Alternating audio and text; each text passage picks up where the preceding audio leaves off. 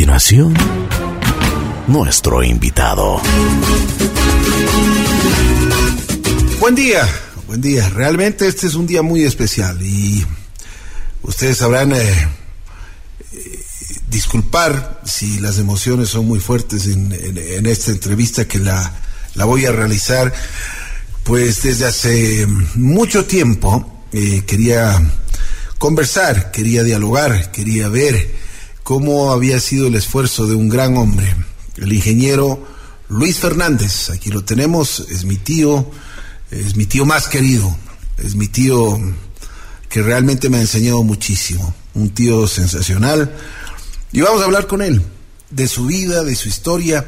Y yo creo que mm, estas personalidades que hemos tenido en nuestro programa siempre nos dejan, nos dejan muchas enseñanzas. Y la vida de, mi tío yo creo que ha sido una, una vida llena de enseñanzas, de esfuerzo, de sacrificio, de consideraciones y por supuesto los resultados son una, una linda familia. Vamos a escucharlo, cuántos nietos, cuántos, cuántos hijos, cuántos nietos, cuántos bisnietos. Pero es, es un sinnúmero de cosas. Vamos a conversar con el ingeniero Luis Fernández. Tío, eh, bienvenido. Muchas gracias. Y gracias por haber aceptado la invitación. Gracias. Debo comenzar agradeciendo a ustedes esta deferencia especial que han, eh, me han esta deferencia especial para conmigo y esta invitación gentil de parte de ustedes para que acuda a esta prestigiosa a este prestigioso medio de comunicación como es esta estación de ustedes que se escucha en todo el país desde hace muchos años. No es nada nuevo. Es una emisora pues que tiene su ganado su verdadero prestigio a nivel nacional. Así es. Así es, ha sido para mí, he estado pues en muchos lugares del país y siempre, especialmente la juventud, es la que ha escogido esta radio como para que sea, que sirva de estandarte, de buena música, de buen trato, de cultura, de estimación y ha habido un grupo de personas que nos han seleccionado. Quiero agradecer al personal, del, al propietario de, de Radio La Bruja y al personal que labora con él. Muchas gracias de la distinción de ustedes y estoy listo para cualquier pregunta. listo para el paredón. A ver, conversemos un poquito de, su vida. ¿Dónde nace? Eh, yo nací en la parroquia de San Sebastián de Quito. Quiteño, quiteño, claro. quiteño. Eh, hace muchos años. Tengo muchos años. Hace un momento me preguntaban. ¿Cuántos años? ¿Cuántos años tiene, tío? Que no, no, no, no. ah, caray. Yo le hablaba en términos futbolísticos y usted no me entiende, a Ver, a ver, a ver, díganos, díganos, díganos, cuéntenos. El, 10 de abril de 1927 cumplí, eh, digamos, en términos futbolísticos, un 9-0, goleada, goleada.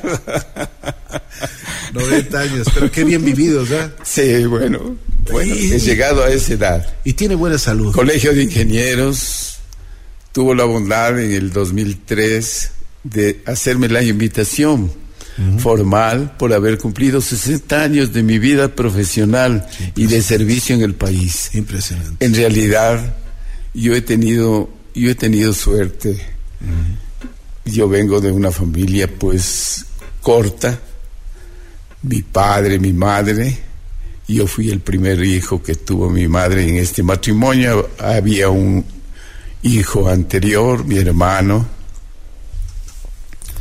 y mi hermana, mi hermana, fuimos dos, dos hermanos pues que nos hemos criado en este hogar pequeño diría yo pues, y siempre estuvo mi, estuvieron mis padres preocupados por el que nosotros tengamos una buena educación, una buena educación católica, especialmente por parte de mi madre, Y así es como asistí a la escuela donde mi padre también estudió, la escuela muy quiteña del cebollar.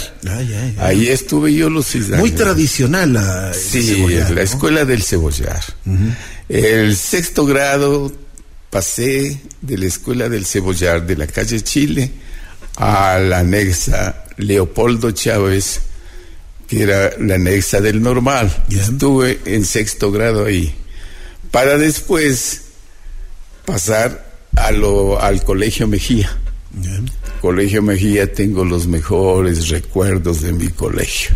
Dicen que el patrón Mejía, eh, entrar al, patrón Mejía era muy fuerte, ¿no? Era, era, cuando yo ingresé a primer curso, habíamos 10 secciones de primer curso, de 40 alumnos, más o menos, aproximadamente. 38, 40, 40. hablemos en números redondos, más o menos de 40 alumnos. Y después al segundo curso ya disminuyó un poco, ya no eran los 10 paralelos. Ya se iban desgranando. Iban, se iban desgranando todo. Hasta que llegamos a quinto curso y ahí se nos desgranamos porque había físico-matemáticas, biológicas, sociales. en esas tres ramas eh, teníamos que escoger eh, a dónde queremos ir. Así es. Pero recuerdo, eh, recuerdo, recuerdos maravillosos tengo del Colegio Mejía. ¿Qué era el Colegio Mejía en ese entonces?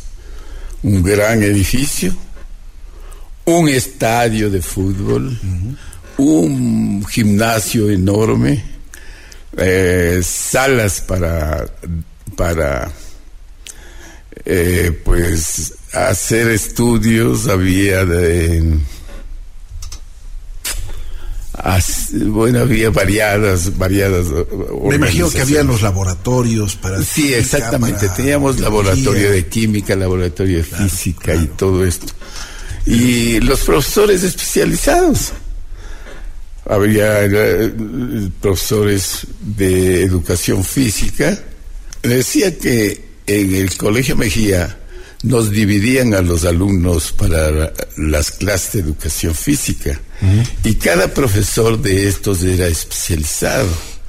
El señor Getcher, por ejemplo, era eh, en pues el señor Hidalgo, el señor Hidalgo que me acuerdo era especializado en básquet. A los muchachos que, les gustaba el básquetbol estaban en ese grupo. Señor González en fútbol. En fútbol. Eh, el popular el señor Fierro, el Pupo Fierro, pues Fierro era en atletismo y todo esto. Bueno, era, un grupo de profesionales tremendo porque era gente que sabía mucho y nos orientaban muy bien. Oiga, pero qué orgullo pertenecer a ese, ese grupo de, de personas. Además con una formación moral que les daba, pero muy, muy, muy, muy fuerte, ¿no? Muy, muy concreta. Colegio que en ese entonces tenía pues todo, como decía hace un momento, laboratorios, estadio, piscina. Justamente en el año que nosotros, yo entré, se inauguraba la piscina. Bueno, no hablemos de lo que se, ahora se acostumbra, pues piscinas de agua temperada y todo, a un agua más fría que bajaba del pichinche ese rato y, uno se congelaba y, y, te, te subía guiaba el, la, la educación física, había un salto de 2.50 y otro de 5 metros, entonces a los de 2.50 nos, nos subían y, a los que sabían nadar, bueno, pero los que no, sabíamos también nos empujaban, ¿no? oh, pero qué, anécdotas, ¿no? El señor González, que fue mi profesor de, de educación física, era especializado en fútbol. Y vea usted lo que es la vida. Fue compañero mío Gonzalo Pozo Ripalda. Ya, ya, ya. El Pocito. Claro, el Pocito. Puntero izquierdo. Así es. Y yo era interior izquierdo en el fútbol, porque éramos una, una, bueno, era un grupo ya que nos gustaba el fútbol. Así es. Y por eso nos mandaron allá. Y yo me acuerdo que con él, composito, jugábamos el fútbol y todo. Pero él me decía, bueno, eh, había una gran diferencia. El Gonzalo tenía sus familiares y todo que le apoyaban a él. Él elegantemente llegaba, llegaba ya con su mochila, con zapatos de fútbol, con canilleras, con rodilleras, con equipado. Pues yo, yo, no, yo no podía nada de eso porque el rato que a mi padre le dije que quiero ser futbolista, me dijo, no, tú no vas a ser futbolista tú vas a estudiar lo que te enseñen ahí en el colegio. Pero papi, solo los zapatos. No, porque por ahí se empieza. No los zapatos. porque, eh, claro, tenía razón mi padre, porque no había muchas posibilidades económicas. Y los zapatos de calle que usaba, pues eran para jugar fútbol. No, no, no. no. eran tan de mala calidad que que, aguantaba creo unas cuatro o cinco partidos de fútbol y ya quedaba. Había que cambiarlos. Ah, me acuerdo tanto de Gonzalo Pozo. Era muy buen jugador de fútbol él. Uf. Pero ahí sí venía lo malo de él. Que él muchas veces no asistía a clase por ir a jugar al fútbol, ¿no? Y ya tenía su grupo de otros grados y todo para eran ya aficionados al fútbol. Totalmente, totalmente. Así a, dónde va usted a, la universidad? Salgo de salgo del Colegio Mejía cuando tenía 18 años. Ingreso a la universidad porque hice seis años de primaria, seis de secundaria. 12, 6, 6, 12, ¿no? Y 6 anteriores, 18. Con 18 años ya ingresé a la universidad. Y en la universidad pues había escogido estudiar ingeniería. Uh, ¿Por qué estudié esto? Porque mi padre tenía un amigo ensañable de él, de su niñez y su juventud. Era el ingeniero Luis Miño Terán que en ese tiempo pues llegó a ser director general de obras públicas nacionales y todo, era un personaje, ¿no? Y cuando yo ingresé, conversaba, había conversado con mi padre y le ha dicho, ahí está, sí. Ah, había conversado con mi padre, pues le ha dicho, ponle a, ponle a Luis que venga, que estudie ingeniería, es un campo muy amplio, él va a tener mucho trabajo en esto y si es que ahí, por intermedio de él, del ingeniero Luis Miño, pues pude ingresar a ingeniería y además me gustaban las matemáticas. Me gustaba mucho. Era bueno para las matemáticas. Sí, sí, sí, sí, sí. Tenía afición pese a que dos veces en el colegio me quedé suspenso de julio. de julio, eh, creo que era el segundo curso y el tercero que me dejaron para, para los exámenes que había que dar en, septiembre, ¿no? Pues, bueno, pero tal, posiblemente eso me sirvió para que totalmente eh, sembrara mejor toda la, la, matemática en mi cuerpo, porque a mí después me, me gustaba. Entonces así pasaron los años en la, en la Universidad Central. Tuve la suerte pues de tener, no ingresamos como 150 estudiantes al primer año de ingeniería. No cabíamos en, en un aula grande que había había que madrugar porque teníamos de las clases de matemáticas de 7 a 9 de la mañana. Había que estar siquiera media hora antes ahí para coger un puesto ahí en, la clase y sentarse ahí a escuchar. Había que madrugar un poco, pero eso sirvió de mucho. Así es.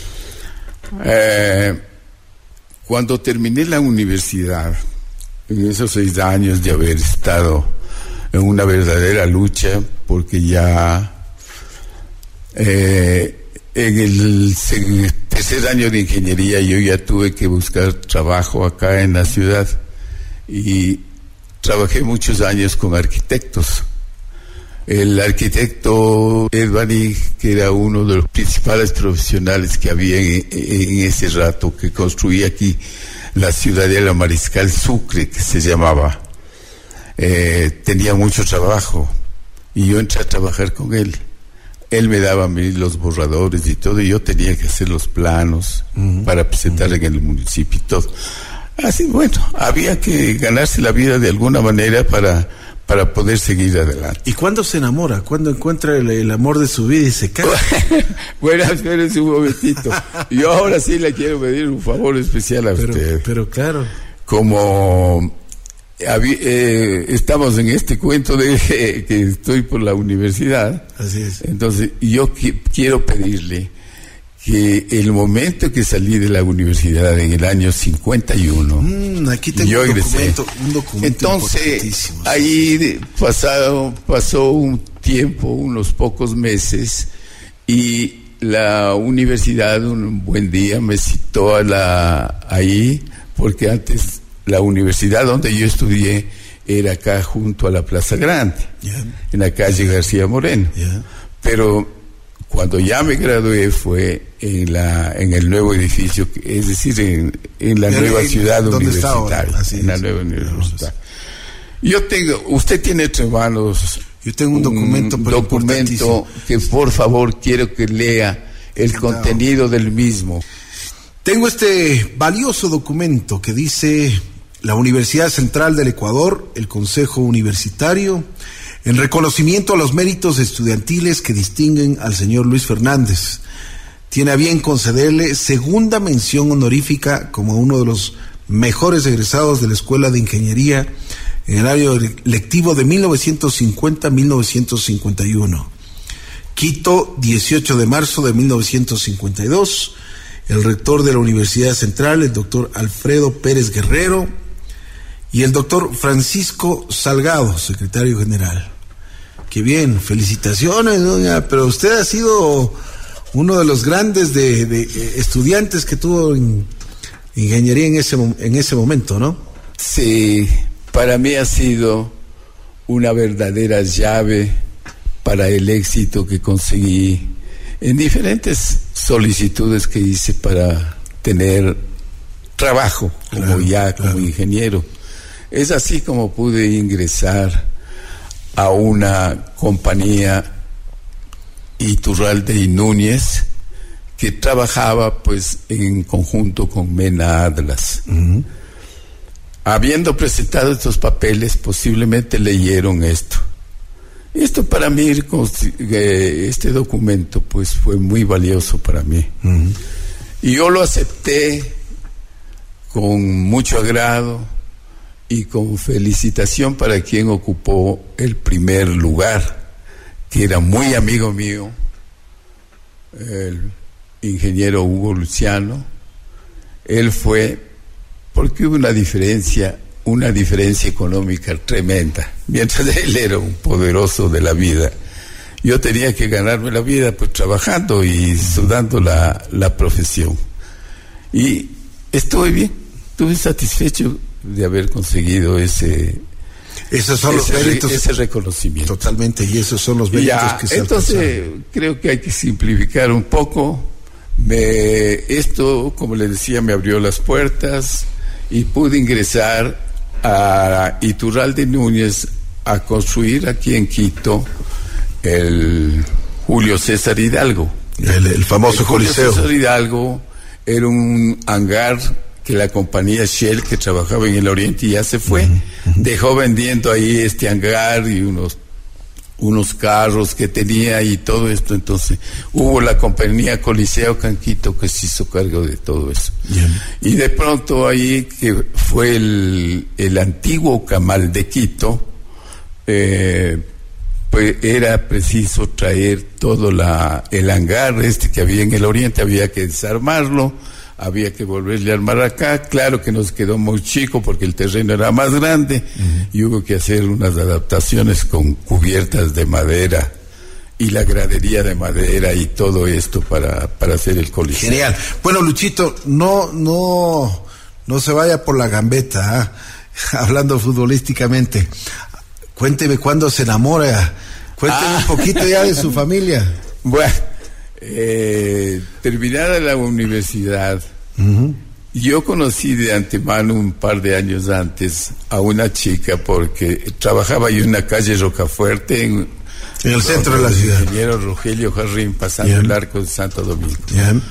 Y por ahí pasaban las chicas del colegio del Liceo Fernández Madrid. Bien. Y de pronto hubo una chica que me llamó la atención, que era la, no era la banderada, pero era la que acompañaba a la banderada. y esa, esa era la que me, le, llamó la atención, Me llamó la atención, después fui amigo, después... Y coincidencias de la vida, en un momento dado, fue esta familia de ella van a vivir en, el- en la ciudad de la Yaguachi, Bien. muy cerca de donde yo vivía. Entonces ahí sí ya fuimos amigos, conocidos, y realmente pues hubo Un flechazo. Claro, de, de claro, ideas, claro. un enamoramiento tremendo. Qué bueno. Yo ya egresado de la universidad y ella también te- había terminado su curso ahí en, la- en el Fernández Madrid. Bien. Y pues entonces enamoramos profundamente y cosas de la vida, pues nos unimos y ¿Cuántos hijos? ¿Cuántos hijos eh, eh, tuvo su matrimonio? cuatro hijos. Cuatro hijos. El primero varón y las tres mujeres. Bien. Su hijo vive en los Estados Unidos. Sí. Coco. Mi hijo, Luis. mi hijo se fue allá. Él obtuvo su título aquí en la Universidad de Ingeniero Comercial y había tenido una compañerita que le, que le echaba ojo a él todo el tiempo. Pero había sido con miras a, a, a, a- A llevárselo. a llevárselo por allá. Y hubo un rato, pues, de- en que pese a que él tenía otro compromiso por acá y todo, bueno, Se fue. cosas de la vida, Así se es, fue así allá. es. Y- Pero, pero en la hoja de vida de, de lo que estaba leyendo de usted, eh, tengo entendido que eh, Luis, Luis, eh, su hijo, es uno de los prominentes contadores que tiene Los Ángeles en California y que trabaja muchísimo y que es que tiene muchísimo prestigio. Exactamente.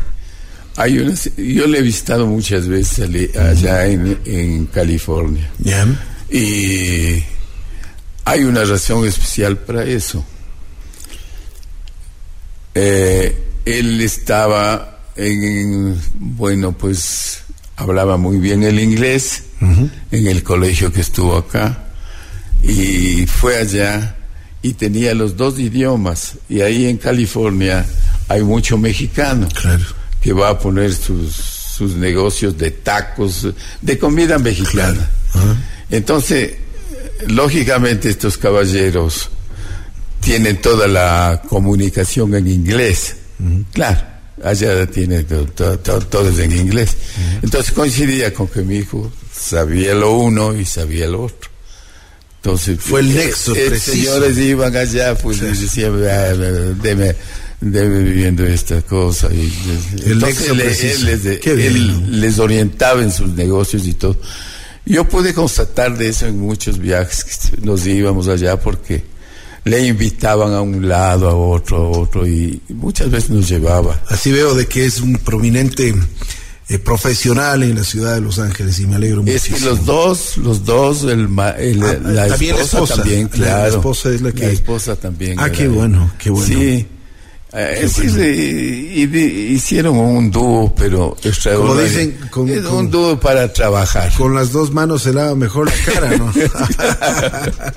así es. así Entonces, es. allá sí. Pero qué bueno. Ella ha tenido mucho éxito allá. Y sus hijas aquí también, porque... Sí, acá tengo tres hijas. sí. La- Cada una en su, en su campo, Sí, pero han tenido sí, sí. muchísimo éxito. Exactamente, exactamente. Qué bueno, qué bueno. Esta- las chicas están muy bien y para nosotros son una alegría ahora que nos ha llegado la vejez tenerles ser junto a ellas que siempre están apoyándonos y dándonos la mano. ¿Cuántos, bueno, tiene cuatro hijos, cuántos nietos? Eh, yo tengo eh, nietos, son 10. Diez 10 nietos. nietos. Ya. 12 bisnietos. Doce bisnietos. 12 bisnietos. Oiga, pero qué generosa que ha sido la vida con usted. pues. Ah, Ah, no, Pero me eso, eh, me o sea, me colmó de me colmó de bocas, hijo. Pero qué bueno, qué bueno, qué bueno. Ya me imagino, ya me imagino cómo serán esas reuniones familiares, ¿no? Sí. sí, le digo Con mucha alegría. Sí. Somos un grupo de 28 gentes. Ya es 28 personas, ay Dios mío. Entre hijos, entre entre entre hijas, esposos y niños y bueno, somos 28. Y Qué lindo. Tuve la suerte hace un poco tiempo de repartir un terreno que tenía comprado ya en, en San Antonio de unos 4.700 metros. Entonces les, les entregué a las chicas. No, mi hijo no quiso. Él sí de, allá dijo, no, no, no, papá. Yo hoy estoy acá, ya me quedé acá. allá, se la, imagínate, tiene, tiene su casa de, de cinco dormitorios, con baños, con piscina, con jardines, con, bueno, con sitio para los carros y todo, pues, de, tres carros para arriba y pues, claro está, le ha ido muy bien en los Estados Unidos. a, él le ha ido muy bien muy bien. Y a las chicas acá también no, qué bueno, qué bueno. No, no, hay. Qué bueno. Una una una pregunta. ¿Qué significa para usted la tacunga? ¿Cómo así llega profesionalmente a, a la tacunga? Ya, rapidito. en Ambato hice cinco años. Eh, fui como ingeniero residente para construir la catedral de Ambato. Ah, no le puedo creer. Claro. Qué maravilla, eso A no, mí me no llevaron conocimiento. el momento que el ingeniero anterior tuvo un problema se, se, en el ascensor que había para subir a la torre de 55 metros ahí se atrancó, tuvo rotura de clavícula, de brazo, de piernas, era el jefe de ingeniería de Menadlas. Pero el gerente viene donde mi, yo ya había terminado el César Hidalgo acá.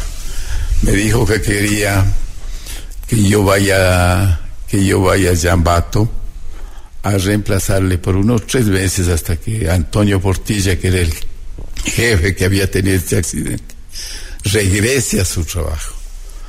El momento en que él estaba bien, le había dicho, no regreso. Busca nomás quien quiera ir, yo no vuelvo Entonces a mí vino Federico Astete, el gerente, Lucho, estoy en tus manos. ¿Cuánto quieres ganar para dejarte aquí en Ambatos? Digo, no seas bárbaro, pues, ¿cómo sacas de aquí? bueno, me ofrecieron un gran cargo, un gran sueldo en ese entonces yo me acuerdo, y eso comentábamos entre amigos, ¿no? El, el gobernador de la provincia de, de Tungurahua ganaba 1.500 sucres. Y a mí me llevaban por cuatro mil eh, sucres de, de, sueldo. No puedo creer. Claro, entonces yo era O sea, pero claro. Era un personaje. Entonces ahí sí, ni, ni para qué pensarlo. Pero, también sería muy largo conversarle la vida, las cosas que pasé allá, ¿no? Claro. Yo, jovencito de 25 años ya, 200 trabajadores de la, de la Catedral de Ambato, llego allá y entonces, pucha, ¿quién llega?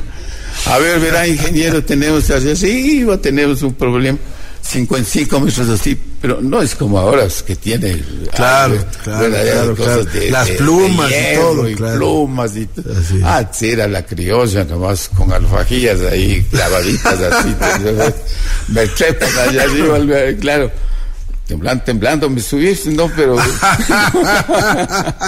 no podía, no podía hacer otra cosa.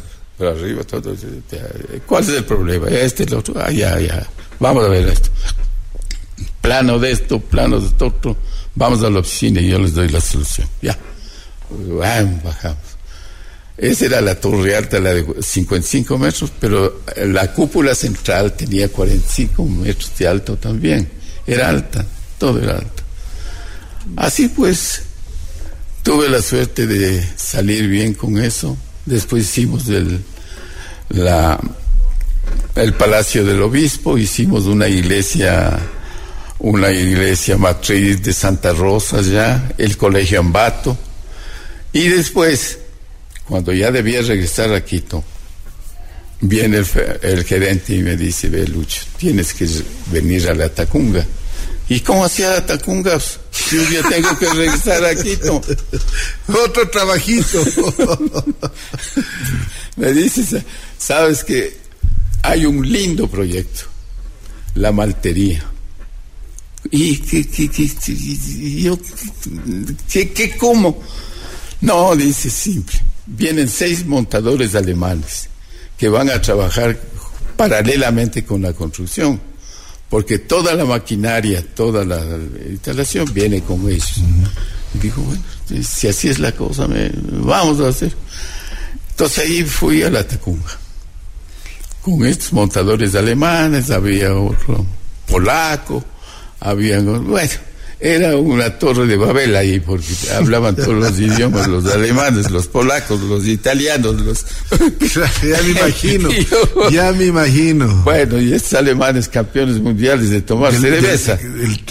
Eso habían dicho, bueno, nosotros vamos a trabajar, pero cerveza libre para, para Y claro, estaba toda a gusto.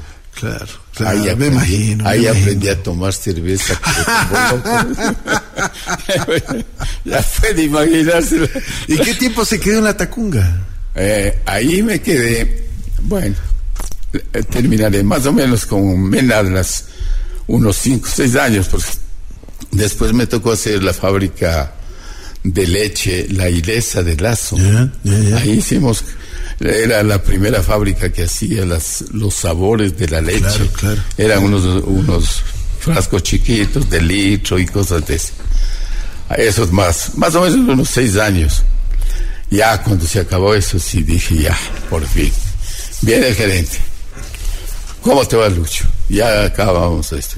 Sí, sí. Le... Dice, le digo, ahora sí, a Quito. No puedo llevarte a Quito. Pero no tenemos trabajo en Quito.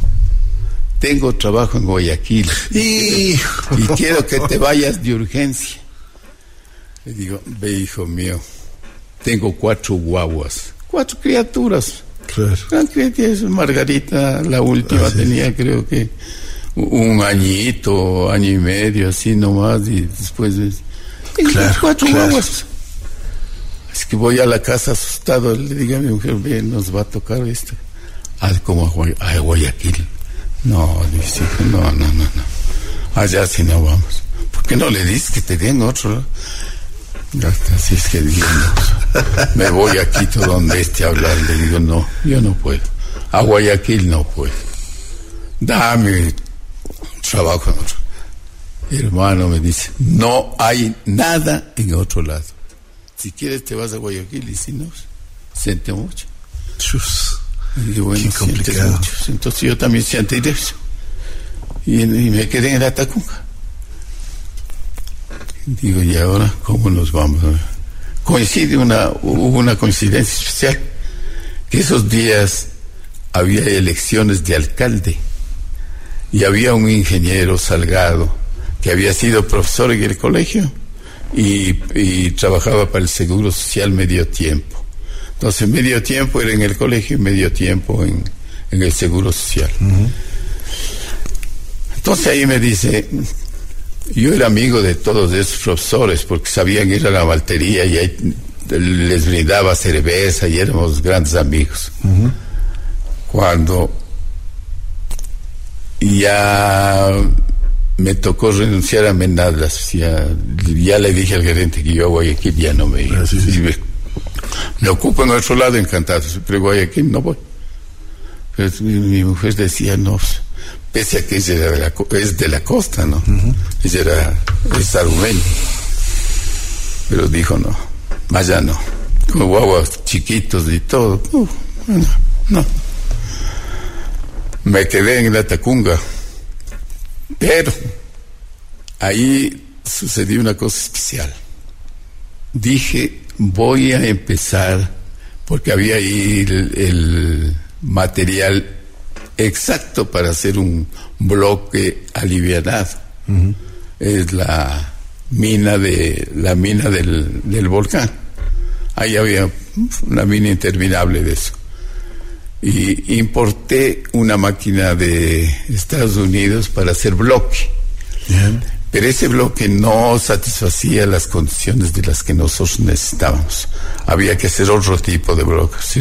No hacerle pasado el bloque, sino darle un piso al bloque, que es el bloque que después hice.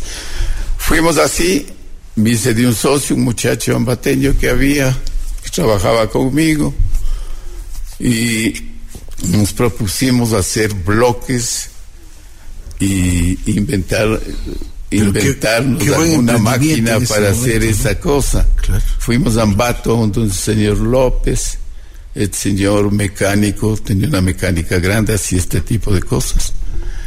Y a él se le ocurrió hacer esta máquina. Hizo esta máquina. Y comenzamos a hacer la máquina. Y comencé yo a vender bárbaramente esa cosa, bloque de 10, bloque de 15, bloque de 20, bloque de 7. Después hacíamos tubos de cemento, baldosas y todo. Una cosa muy grande. Qué genial. Entonces ya tenía trabajo. Tenía oficina. En oficina era ingeniero. Entonces los bancos para sus peritaxis. Entonces era amigo. Como era con chiquitos, ¿no? Era amigo del uno, del gerentes y todo. Qué lindos recuerdos que debe tener de la Tacunga, ¿no? Y de su gente. Entonces, pues, ellos me llamaban. Lucho, ve, tenemos este problema, danos, ¿cómo? Entonces, avalúos, cosas de estas. Yo les, yo les hacía ahí, tenía la oficina, la oficina, la fábrica. Perfecto. Entonces. Qué bien, qué bien, me alegro muchísimo. Pero el año 72 viene Bombita de presidente. Y dice en su decreto que nadie puede tener dos cargos así sea de una hora el un cargo y de otra hora el otro. No puede, tiene que tener de un solo. Me puso a mí en un aprieto porque yo tenía de profesor, ya tenía 14 años de profesor ahí y, y tenía la, con el IES también tenía medio tiempo. Pero voy donde el gobernador, le digo, ¿sabe que estoy en este problema? y siento mucho. Usted tiene que renunciar a uno de los dos cargos. Le di, entonces le Qué increíble, ¿no? Va a tener que renunciar el, de profesor. Estaba 14 años de profesor allí daba matemáticas en quinto y sexto curso.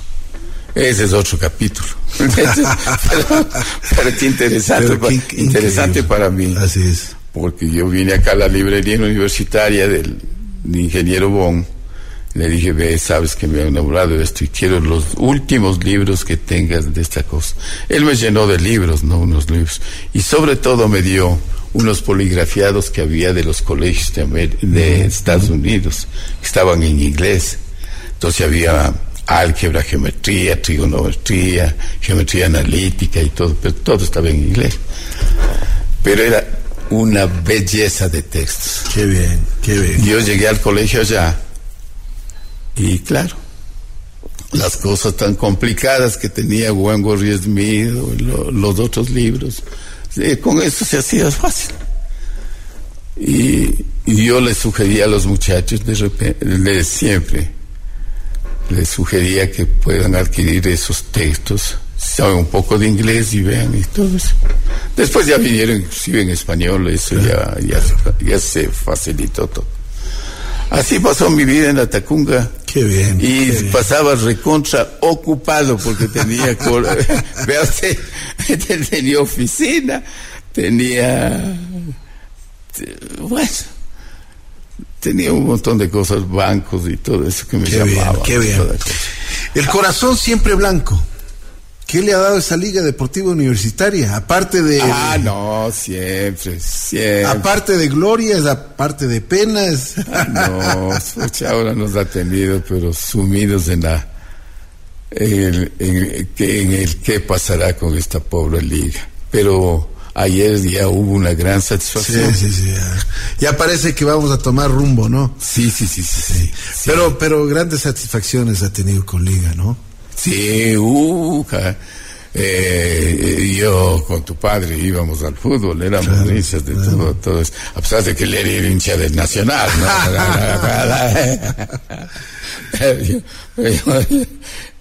pero con tu padre era macanoso. Qué lindo. Él tenía un amigo que era Fernando. Fernando. Fernando Bedoya. Fernando Bedoya. que era pagador del Ministerio de Educación. Hacíamos una, una jorguita de irnos al estadio. Ajá. Pucha, pero entre, entre Pepe y, y el Fernando que eh, uno de los dos tenía que adelantarse y, el, y, entonces ya pedía el cajón de cerveza ahí y esa parte del estadio el cajón de cerveza y, y a ver el fútbol. entonces no, no faltaban los, los amigos no los que nos venían a contar los últimos cachos las últimas los acontecimientos políticos los era una belleza una ahí de y no faltaba la, la, de arriba que nos llamaba a decir que ya está la comida y nos llamaba. Qué maravilla, qué maravilla. Qué maravilla. Así es. Sí, yo le quiero agradecer muchísimo. Eh, desde hace rato le invité para que nos converse un poquito de su vida, porque esto no, esto es una enseñanza y esto nos, nos deja mucho en el corazón y nos deja una enseñanza grande quisiera conversar muchísimo más. Lastimosamente el tiempo es, es limitado. Le quiero agradecer por, por su sinceridad, por, por esa gratitud que tiene usted a la vida. Además, le quiero felicitar porque en sus 90 años usted se mantiene con, pero eh, se, se acuerda de todo y de todo, de todo absolutamente, de todas las personas. Y eso, el tener una mente brillante a su edad, realmente es, es, una bendición de Dios. Le veo muy bien de salud y eso me alegra muchísimo. Nuevamente le quiero agradecer mucho por haber aceptado la invitación. Así es la vida y yo creo que uno tiene que aprender muchísimo de las personas como, como usted. Mi agradecimiento para ustedes no puede ser de otra manera. He recibido esta distinción especial de estar en esta prestigiosa emisora y muchas gracias y cualquier momento si algún rato nos ponemos a conversar porque ha quedado muchas cosas que conversar. así es, así es. para mí la vida ha sido, ¿cuánto es? El 9-0 no, no queda así. el 9-0. 90 años, el ingeniero Luis Fernández. Así es la vida. Muchísimas gracias, tío. Muy ya, muchas gracias. He cumplido uno de las, uno de mis eh, sueños, de mis expectativas, tener eh, esta conversación muy especial con una persona grande, con una persona muy especial para mi corazón y para, para mi persona.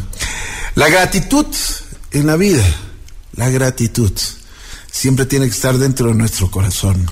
Recuerden eso porque esta gratitud no solo tiene que ser con las personas que queremos, sino con las personas que siempre están ahí, que nos rodean. Así es la vida.